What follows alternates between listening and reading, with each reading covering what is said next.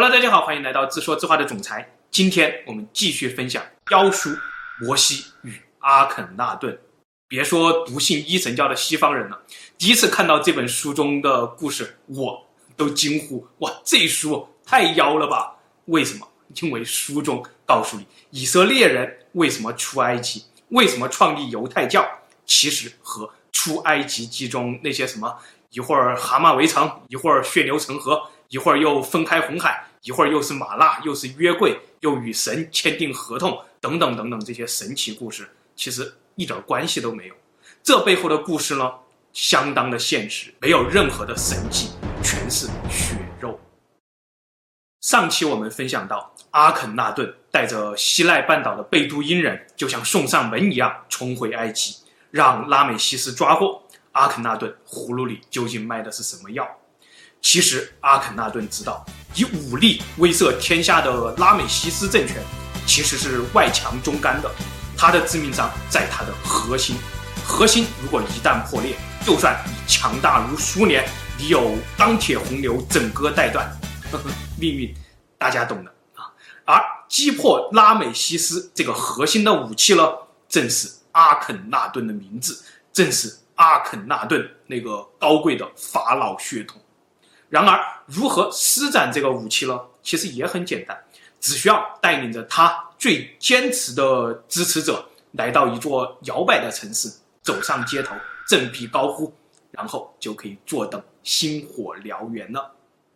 于是呢，阿肯纳顿就带领着西奈半岛上的贝都因人回到了他的娘家城市拉扎城。在这里，阿肯纳顿虽然是拉美西斯监视之中的囚徒。但是呢，在一次次街头演讲当中，他反而成了万众心目中的那个王。阿肯纳顿这套操作真的是太先进了。你看，现在美国人今天还在用呢。几十年来，东欧懵了，苏联懵了，阿拉伯懵了，伊拉克懵了，利比亚懵了，叙利亚懵了，埃及差点也懵了。那换做三千三百年前的拉美西斯，他能不懵吗？从阿肯纳顿的老爹开始，到拉美西斯，埃及的法老祭司之争已经持续了大概有四十年的时间。这四十年期间，国家动荡，天下大乱，人心思定啊！获利的呢，都是像董卓、郭汜这样的乱臣贼子。真正的士大夫，也就是祭司阶级，就像王允、袁绍，包括曹阿满，他们是要靠国家稳定来发财的呀。到这会儿。他们心中盼望的只是一个有主心骨的、靠谱的皇帝来当这个定海神针，压住这帮起身草莽的宵小。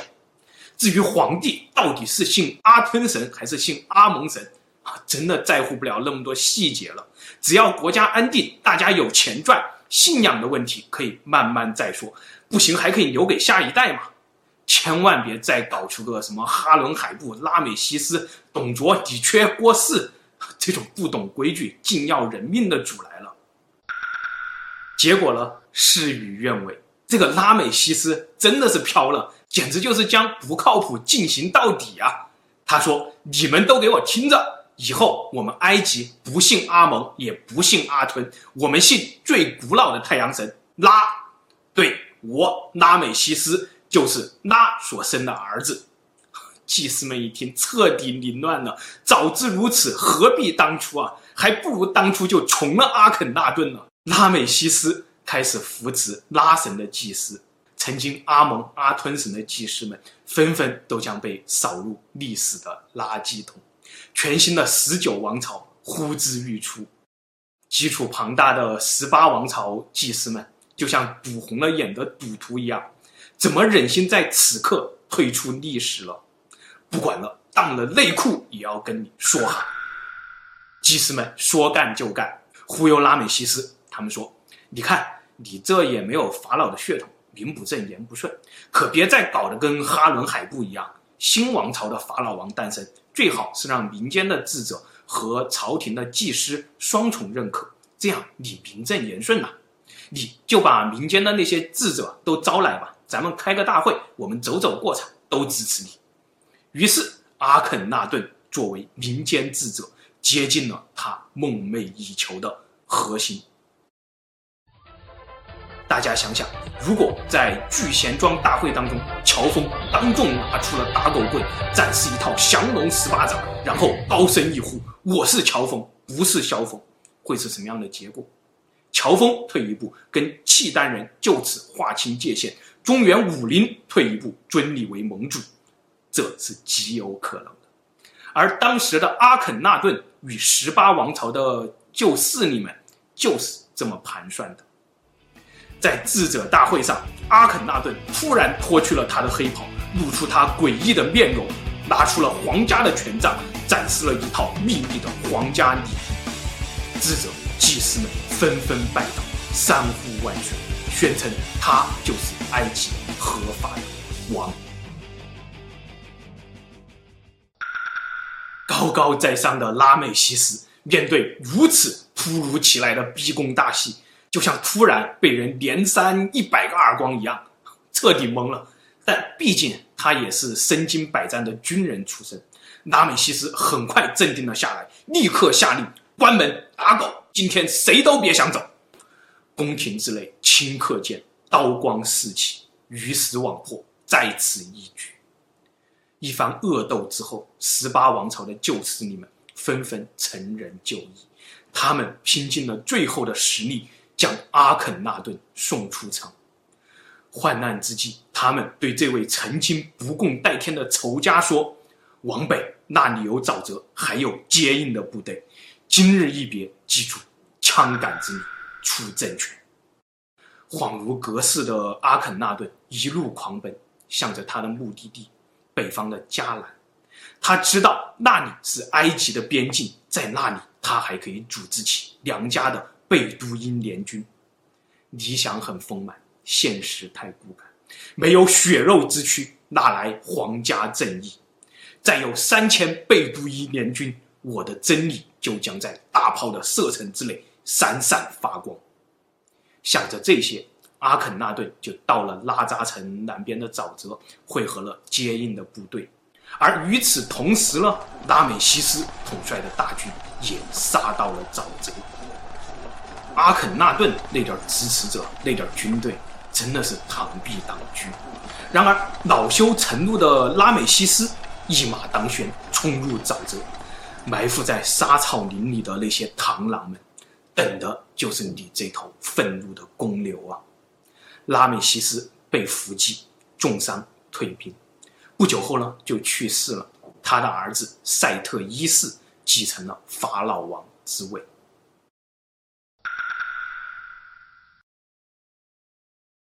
拉美西斯的这个儿子很聪明，他并没有自称拉美西斯二世，而是让拉神呢变成了一个可以与任意神明结合的好好先生，开始用怀柔这个解药来安抚旧势力，培养新势力。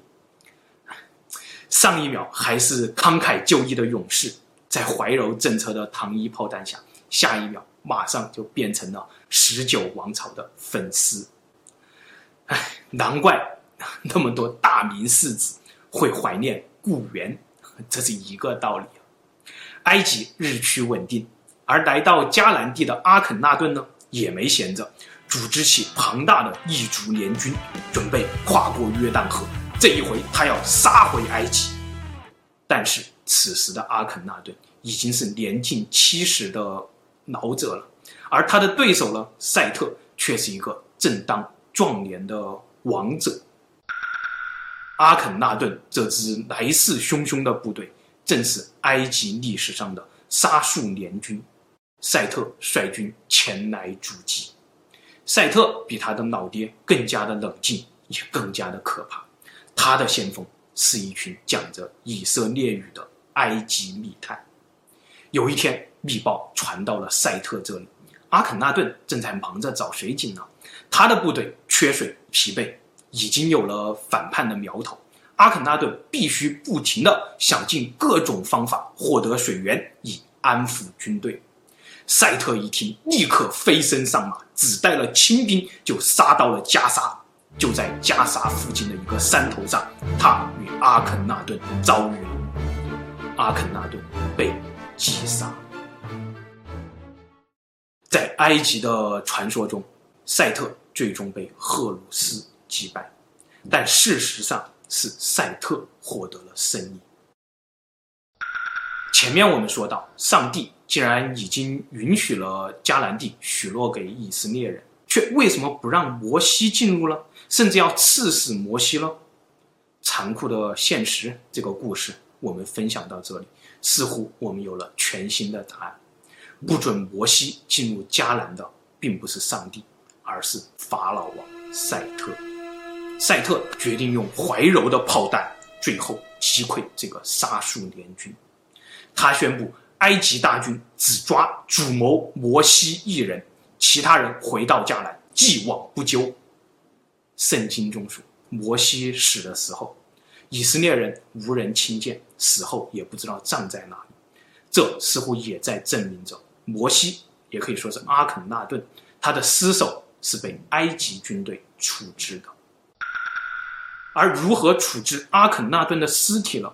这又到了考验赛特政治智慧的时候，就像刘邦获胜以后要祭拜项羽一样，就像小皇帝顺治要祭拜崇祯皇帝一样，祭拜曾经的对手是向天下宣布，换的是天子，不换的是县令。舞照跳，马照跑，你们放心。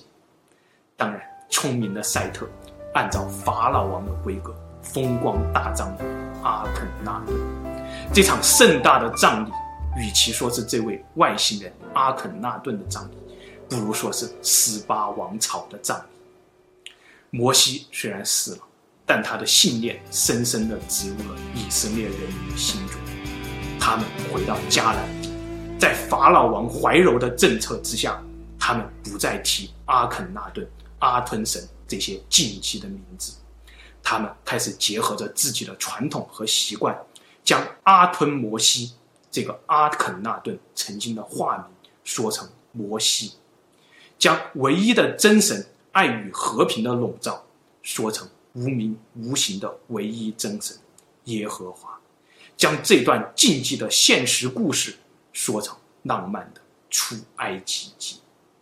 好了，现实往往太深刻、太残酷，反而是浪漫的神话故事更能够抚慰人心。我始终愿意相信，外星人法老阿肯纳顿，他就是神的孩子，就是一位天外来客。